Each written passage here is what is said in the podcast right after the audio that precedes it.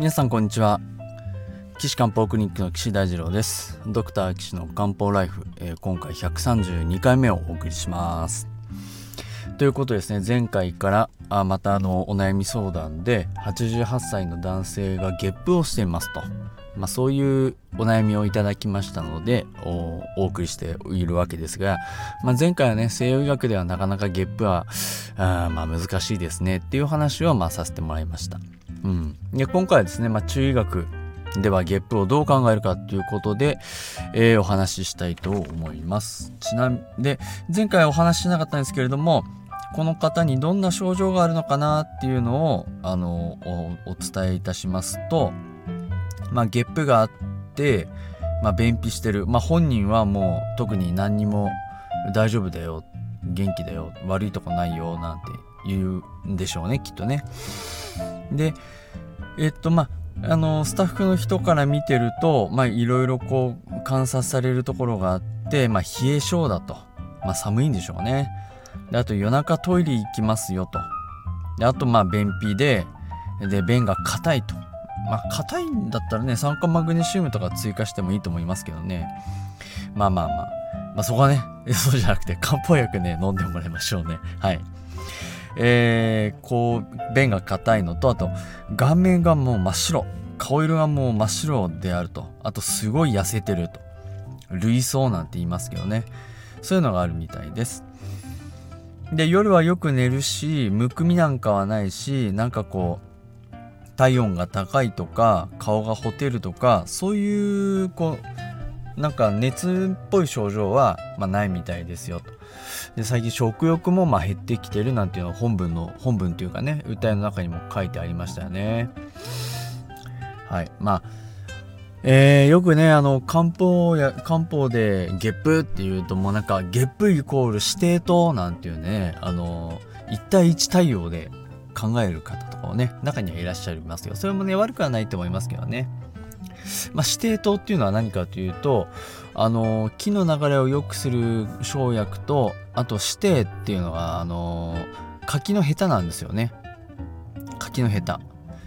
あの指定の死は柿です。木片に市場の位置ね。指定は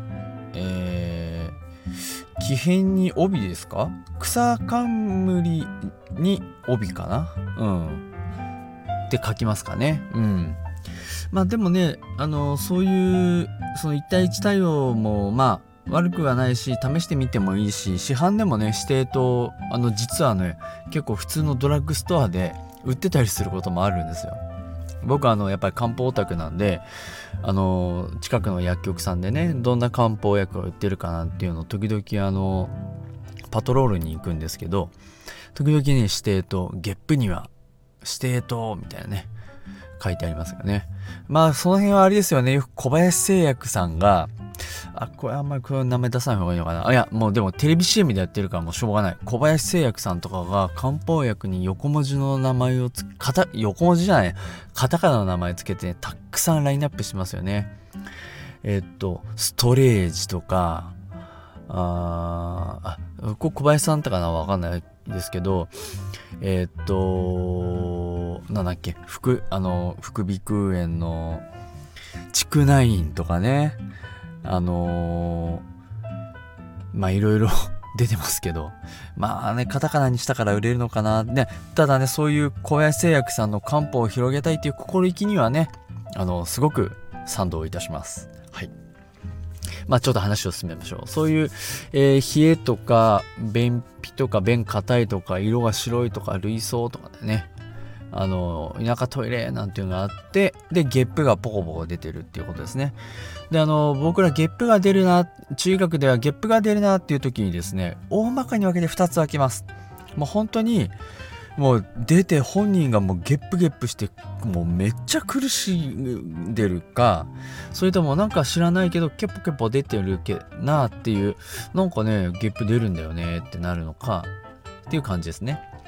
で最初の言った方の上上ってゲップしてる方はこう胃酸が上がってきたり喉の奥が苦かったり酸っぱかったりあと匂いが強かったりですね、まあ、そういう感じのゲップともう匂いも全然しないし本人の苦しさもないしポコポコポコポコ出ててえー、もうなんか胸焼け胃酸が上がってくるとかそういうのはないよねっていうパターンとに分けます。まあ専門用語的に言うと最初に言った方を実後に言った方を虚なんて言ったりしますけどまあその辺はまあ全然あのご存知なくても全然大丈夫ですけどその実の方っていうのはなんかいろんな原因があって具合が悪くなってるパターンですね。ああある原因があるっていうか外から来たり、えっと内側の中で蛇が生まれたり、まあ、そういったことであの症状が出てるパターンなんですね。で後の方に話した虚のゲップの場合は体の中に必要なものがいろいろこうなくなっちゃって衰えたまあ衰えるって言い方変かもしれませんけど減っちゃったことによって具合が悪くなる。ゲップが出ちゃってるっていうパターンですね。うん。なんとなく皆さんもねこうグワーっていう感じとおとなしい感じでなんかこうイメージがねあのつくんじゃないかなと思いますけどちょっとあのアバウトで申し訳ありませんが。でこの人の場合はあの本人も特に苦しくなさそうだしうーんこのね吐いちゃうとかっていうこともない。どっちかというと冷え性で体が温められなくって顔色も真っ白で痩せこけて、えー、っていう感じですからね。どっちかというとこの方の場合のゲップっていうのは後者ですね。いろいろこうなくなって具合悪いっていうふうに考えられます。まずね。でゲップ自体っていうのは木が下から上に上がってきちゃうよねっていう現象ですこれあの普通は皆さんね食べたものは上から下に行って最後肛門から出ますよっていう上から下の流れが消化器っていうのはねこれが普通なんですけどそれが逆流してきちゃって木が逆行してきちゃってるっていう状態ですよね。うん。ですから、この下から上に上がってきちゃってるっていうのを上から下に収め木の流れをな通してあげないとだよね。でしかも体の中のいろんなものが少なくなっちゃっててその流れを制御できないのかななんていうふうにこう中医学では考えるとつじつまが合うなと思います。じゃあなんでそうなっちゃうのかなってなった時にやっぱ木の流れがどうなってるかっていうことを押さえてあるとあの考えやすいですよね。まあ、消化器っていうのはもともと胃があの上から下に木を流す。で脾臓っていうのは下から上にあの木を上げるっていうそういう上下の関係ね表裏の関係になってますからこの場合はだから火が強くなっちゃったか胃が弱くなっちゃったかのどっちかですねまあ火がね強くなっちゃってっていうことはこの88歳でいろいろこうあの弱ってっていう場合には考えられないし基本的に火が強すぎるっていう考え自体もあまりないので、まあ、この場合は胃が弱まっちゃった弱まっちゃったせいで上に上がっちゃってるよっていうことですねで胃が上から下に物を流す力流れ、うん、力方向性っていうのは肝臓も関係してきてるんですね。肝臓の阻接作用って言いますけど